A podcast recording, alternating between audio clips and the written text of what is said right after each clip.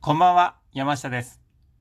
今日の関西も秋晴れの空が広がり、素敵な一日でした。そんな中、私は一日部屋の中で動画の編集に没頭していました。明日こそは外に出たいな、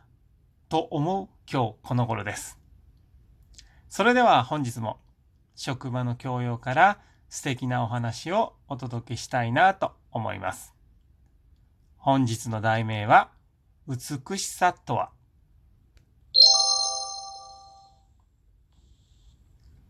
恵子さんの会社は私服で仕事をしています。来客への対応があるため、服装はカジュアルになりすぎず、清潔感を保つように心がけています。先輩の N 子さんはいつも服装に気を使っています。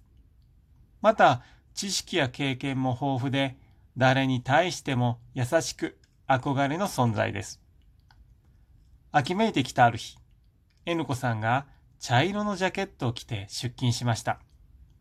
落ち着いた色で N 子さんにとても似合っていました。そうですね、以前私、カラーセラピーの講座というのに参加したことがあるんですが、服の色で顔の色まあ印象ですが、それ自体も変わるなというのを知ったときに、すごく感動しました。サマーやオータムなんていういろんなカラーセラピーの色の組み合わせなどがあるようです。皆さんはご自身に合った色知っていますでしょうか？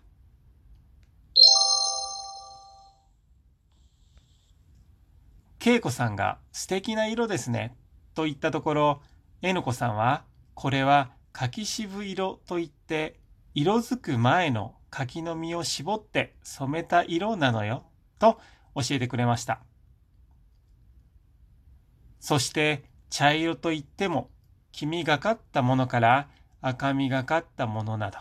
様々な茶色があり、それぞれに名前があることも丁寧に説明してくれたのです。人の外見は服装だけでなく内面の美しさも現れると言います。TPO に合わせて服装を気にかけるのはもちろん、N 子さんを見習って内面も磨いていこうと思った恵子さんだったようです。そうですね。このように服装一つとっても内面、外見というのはつながっていますから、服装に気をかけている方というのは、その分内面も同じようにいろいろなことに対して気がつき、周りを見ることができる方なのかもしれませんね。